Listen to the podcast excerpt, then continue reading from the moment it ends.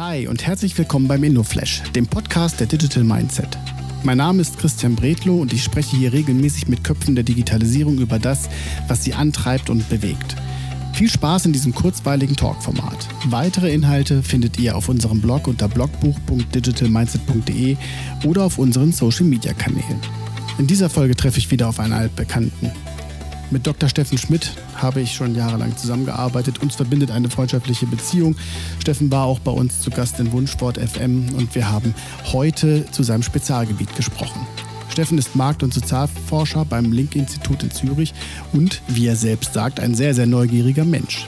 Wir sprechen darüber, was seine Faszination für Systeme aller Art ausmacht, was KI in Zukunft bei Entscheidungsfindung helfen wird und welche Potenziale in Augmented Reality stecken. Hört selber, sehr, sehr bewusstseinsfördernd.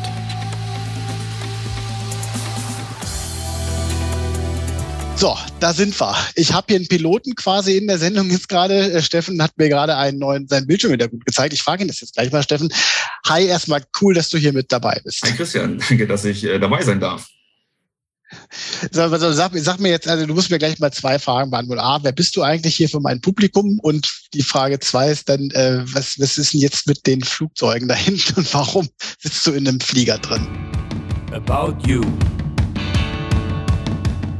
Ja, zur, zur ersten Frage, wer bin ich? Äh, Steffen Schmidt, ähm, aktuell in der Schweiz lebend, unterwegs, ähm, in Zürich, in wunderschönen Zürich, wunderbaren Blick immer schön auf die Alpen, so ein kleiner Mini-Kurzurlaub äh, für, für mich. Ähm, ja, was, was mache ich gerade? Ich bin gerade als Marktforscher unter Institut, das ist das größte Markt- und Sozialforschungsinstitut hier in der Schweiz. Ähm, bevor ich in der Schweiz gekommen bin, das ist jetzt schon dreieinhalb Jahre lang her, ähm, war ich knapp 17 Jahre unterwegs in Hannover, habe da studiert, promoviert, noch einen Postdoc gemacht. Äh, das wunderschöne Hannover, was ja von den meisten, die Hannover nicht kennen, unterschätzt wird tragischerweise ähm, erleben dürfen. Aber ursprünglich komme ich tatsächlich gar nicht aus Hannover, sondern aus dem noch wunderschönen, wunderschöneren Mecklenburg-Vorpommern, aus Neubrandenburg, äh, wo es mich aber im Alter von 19 Jahren dann langsam weggezogen hat. Genau. Und äh, zur Frage 2, das, äh, der, der, der Kampfflieger. Ich bin ein riesengroßer Top Gun-Fan. Ich habe den ersten Teil weit über 100 Mal gesehen. Äh, zeitlang konnte ich auch jede Zeile mitsingen äh, mitsprechen und äh, warte seit knapp zwei Jahren darauf, dass ich ihn endlich schauen kann. Ne? Im ersten Jahr wurde er ähm, verschoben, weil Top, äh, Tom Cruise unbedingt ja nochmal lernen wollte, wie man so eine F-16 mal richtig fliegt. Und im zweiten Mal war letztes Jahr, dass äh, da kam Corona dazwischen und jetzt Ende des Jahres, ich hoffe mal, wenn alle geimpft sind oder auch nicht geimpft sind, so oder so, dass ich dann äh, endlich einen Film gucken kann wir beide kennen uns ja schon ein bisschen, da brauchen wir ja kein Geheimnis davon machen. Ähm, und äh, ich habe mir, du warst auch schon bei mir in meiner Wunschwortsendung ja zu, zu Gast und auch da in der Vorbereitung und egal, wenn wir uns getroffen haben oder unterhalten haben, tauchen immer so ganz viele Sachen auf. Trägerpunkte, Evidenzen, ja, guckst mich an, ja, da die KI, die Daten, das ist ja ganz viel Analytik mit dabei. Sag mal ein bisschen was zu deiner Passion. Also was fasziniert dich an dem Thema, in dem du arbeitest am meisten? Passion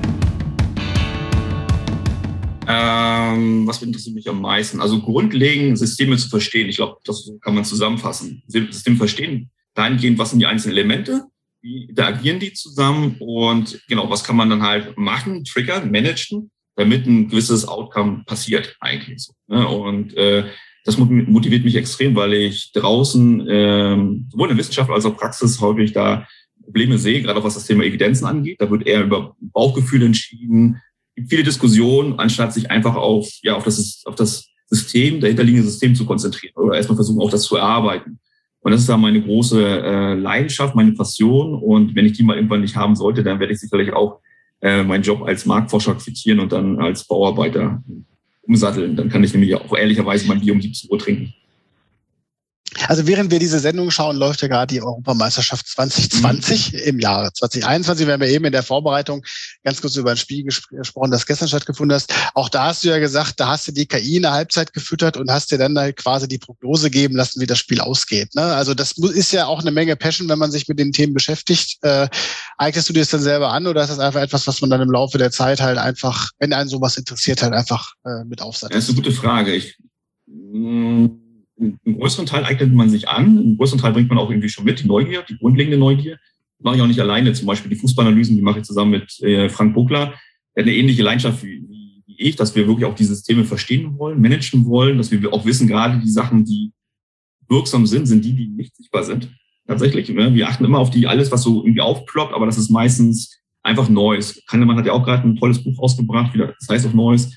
Ähm, da geht es gar nicht in seinem alten Buch um Verzerrung, dass unser Denken verzerrt ist, sondern dass viele Entscheidungen einfach aus dem Bauchgefühl heraus einfach total streuen, extrem streuen. Zwei Richter, der eine sagt fünf Jahre, der andere sagt 50 Jahre bei dem gleichen Sachverhalt. Das kann eigentlich nicht sein.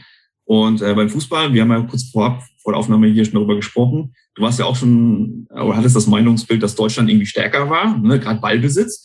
Aber wir wussten vorher schon, Ballbesitz ist jetzt nicht alles. Und ähm, die Analyse, die, wir zur Halbzeit angeschmissen haben, sagt zum Beispiel nur eine Siegwahrscheinlichkeit raus, äh, voraus für Deutschland von 6,1 Prozent und 72 Prozent für, für, für Frankreich. Und der Rest dazwischen unentschieden. Und so konnten wir jetzt auch bei den ersten zwölf Spielen, konnten wir von zwölf Spielen zehn richtig prognostizieren. Ein Spiel, was wir daneben lagen, war zum Beispiel Dänemark-Finnland. Das würden wir jetzt nicht unbedingt zählen wollen. Das andere war Spanien-Schweden. Da war es aber knapp. Da war auch eine hohe Wahrscheinlichkeit, 40 Prozent knapp für ein Unentschieden.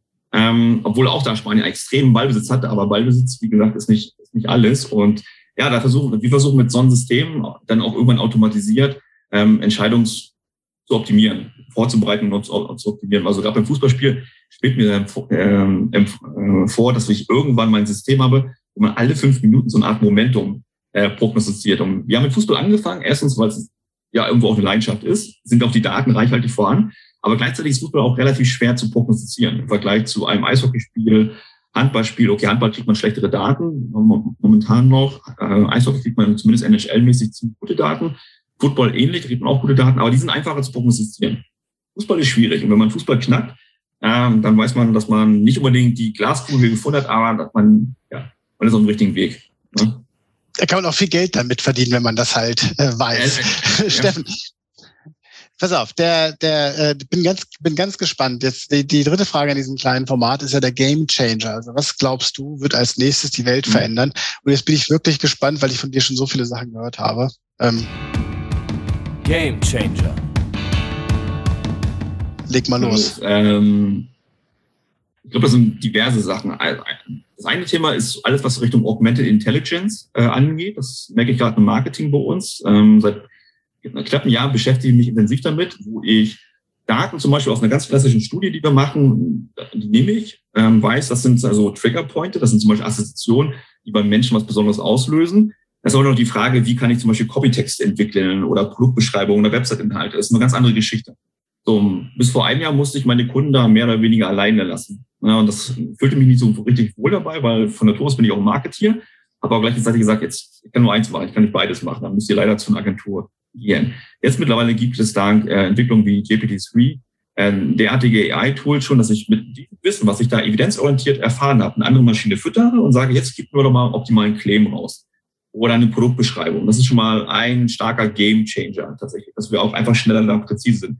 Aber generell auch Augmented Intelligence, Fußball, ne, gerade Trainingssituationen, eine kleine jetzt Google Glasbrille aufgesetzt, um zu zeigen den Spielern, die das Gefühl nicht haben, was sind optimale Spielverläufe, äh, Lauf, Laufwege für dich.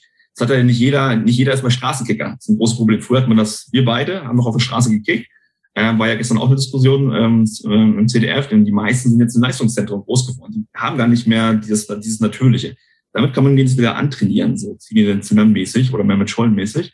Ähm, da, da denke ich mal, ist ein großer, ein großes Entwicklungspotenzial generell, Augmented Intelligence, weil wir haben viel Wissen, aber was machen wir damit weiter? Und der andere große Bereich, wo ich Potenzial sehe, gerade in der Businesswelt, ist alles, was so mit 3D-Printing an äh, umhergeht. Ähm, noch habe ich leider keinen, aber ich glaube, da ist auch noch sehr, sehr viel Potenzial hinter, wo viele Sachen entwickelt werden, die wir uns auch gar nicht vorstellen können. Die Leute ja, entwickeln neue Services, äh, man nutzt es vielleicht auch für zu Hause, für seinen eigenen Bedarf, was auch immer es ist ich glaube, da wird auch noch ziemlich viel ähm, passieren.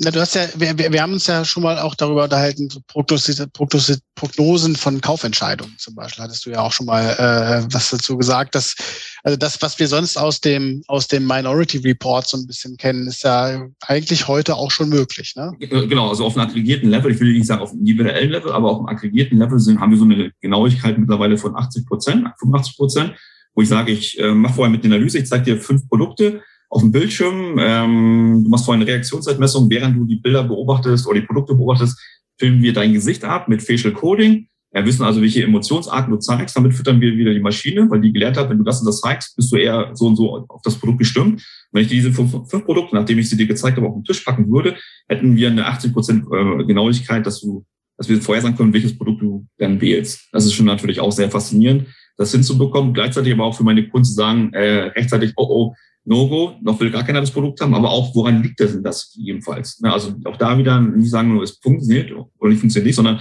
was sind eigentlich die Mechanismen dahinter, die dich zu diesem Kaufverhalten äh, motivieren? Bis hin zu Werbung. Ne? Ich glaube, wenn wir über Werbung reden, was, ist, was könnte die Zukunft sein? So muss man es ja sagen. Ähm, natürlich individualisierte Werbung, auch wenn man irgendwie TV schaut oder gerade im Online-Bereich schaut. Da gibt es ja die schönen L-Formate der Werbung und eigentlich wäre es am besten, wenn ich abgefilmt werde, wenn ich etwas schaue, dann weiß ich, ich bin gerade in diesem Informationszustand. Meistens ist es der gelangweilte Zustand. Und dann spiele ich Werbung für dich aus. Warum dann? Weil du das, am besten verarbeiten kannst. Nicht, wenn es gerade hektisch auf dem Spielfeld äh, ist und viel los ist, dann funktioniert Werbung weniger gut. Das, natürlich, das wäre natürlich auch nochmal ein ziemlicher Gamechanger, weil dann einfach da eine Optimierung der Werbewirkungsperformance äh, stattfinden kann.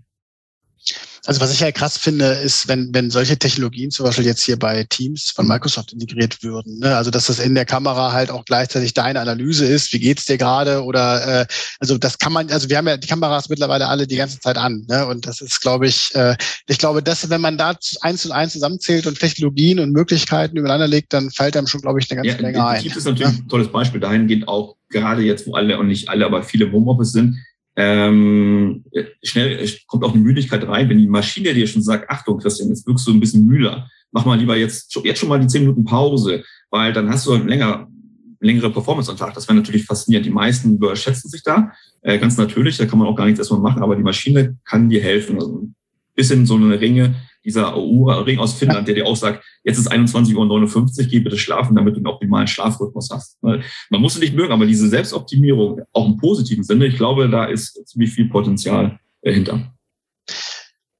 Das bringt uns auch schon zu unserer letzten Frage. Äh, die Frage nach deiner Lieblings-App. Und jetzt bin ich mal gespannt. Was ist denn derzeit deine Lieblings-App? Abstract. Ja, meine aktuelle Lieblings-App ich zähle mal jetzt WhatsApp nicht als Lieblings-App hinzu, das ist einfach nicht nur Kommunikations- ist, Stand, ist Standard. Genau, Standard. Ja. Ähm, tatsächlich bin ich jemand, der weitgehend vermeidet, Apps zu installieren auf seinem Smartphone. Das hat mehrere Gründe. Erstens hasse ich immer die Updates. Das, das äh, greift meine persönliche Freiheit an. Das, das stört mich extrem. So, äh, deswegen LinkedIn kann mir, jetzt haben sie aufgehört, das zu machen. Eine Zeit lang kannst das nur dann anschauen, wenn du das machst. Und dann habe ich gesagt, nee, dann mache ich es halt nicht. Und dann habe ich mir das nicht über das Smartphone angeschaut. Ähm, also ich habe eigentlich gar keine richtige Lieblings-App. Ich freue mich aber bald mal wieder eine App zu benutzen. Und das ist dann hoffentlich meine Swiss-App, Swiss Airline-App. Da weiß ich nämlich, dass ich wieder fliegen werde. Das vermisse ich extrem. Aber bin ich ja jemand, der 15, 20 Mal im Jahr herumfliegt. Ähm, seit ein Jahr nur einmal. Ja, und äh, darauf freue ich mich, dass ich diese wieder nutze. Wo ich auch da eine Zeit lang das mal vermieten hatte, sage ich, nee, ich will da keine App nutzen für einen Ticket. Ich bin noch ganz klassisch. Äh, ich drucke mir es aus und ähm, gehe damit zum Schalter, weil dann kann ich dann habe ich auch keine Probleme vielleicht mit dem Akku bis ich mal in Situation war, ich konnte nichts ausdrucken, das Hotel hatte nichts zum Drucken und dann war ich da genötigt, die App zu nutzen, dass ich eigentlich doch ganz bequem ist. Kann ich nochmal schnell meinen Platz umändern? Toll. Mhm. Also das ist auf jeden Fall eine der besten Antworten auf diese Frage bisher gewesen. Also wir haben jetzt hier jemanden, der gar keine Apps äh, mag, weil er es bei den Updates nicht mag. Steffen, vielen Dank, dass du hier mit dabei gewesen bist. Wie immer eine große Freude und ich glaube, wir können jetzt noch unendlich weiter über die Möglichkeiten von Kameras und Daten und Co. sprechen. Vielen Dank. Ja, vielen Dank und äh, solange äh, auf Deutschland, dass, dass, dass Deutschland noch Weltmeister wird, Europameister wird. InnoFlash. ja, ja, genau. also, tschüss. Vielen Dank, dass du dir heute Zeit genommen hast und den InnoFlash gehört hast. Für weitere Infos zu Digital Mindset komm gerne auf www.digitalmindset.de vorbei und schau in unserem Blog nach. Also, wir sehen uns, hören uns und bis dann.